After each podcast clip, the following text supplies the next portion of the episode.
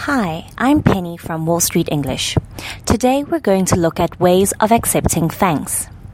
Whenever someone says thank you, most of us reply, You're welcome. But there are other ways to accept thanks too. If someone thanks you and you want to reply in a polite way, you can say, No problem. Don't mention it. Or, Not at all. If someone is saying thank you for helping you and you were happy to help, you can say, It's my pleasure. If someone is saying thank you to you for doing something for them and helping them did not cause you any trouble, you can say, It's no bother. So besides you're welcome, you can say, No problem. Don't mention it. Not at all.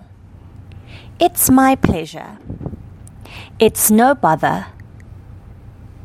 That's all for today. Thanks for joining me.